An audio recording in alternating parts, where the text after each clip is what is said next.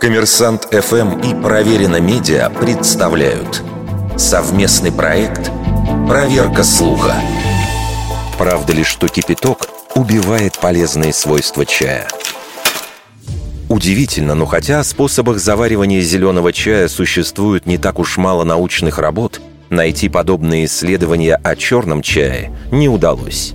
Что касается зеленого, китайские исследователи установили – Наибольшей антиоксидантной способностью этот напиток обладает, если заваривать его 5 минут при температуре 90 градусов.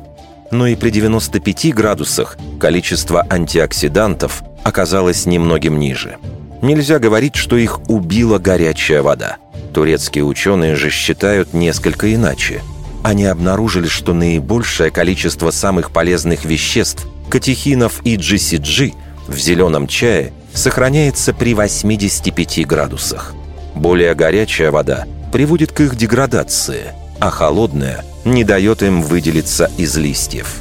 Однако были исследования и с иными результатами. Так, например, ученые из США, напротив, пришли к выводу, что заваривание чая крутым кипятком эффективнее высвобождает антиоксиданты, чем при 80 градусах. Возможно, это зависит от конкретного сорта зеленого чая – а вот черный чай и темный улун советуют заваривать кипятком, чтобы высвободить вкус, аромат и антиоксиданты. Некоторые сорта пуэра нужно не просто залить кипящей водой, но и затем прокипятить. Наконец, практичные немецкие специалисты говорят, что максимально горячая вода полезнее хотя бы потому, что убивает находящиеся в заварке микроорганизмы.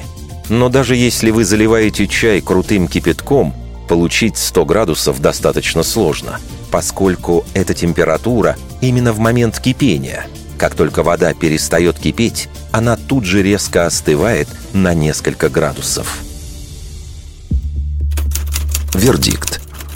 Большей частью неправда. Неправда.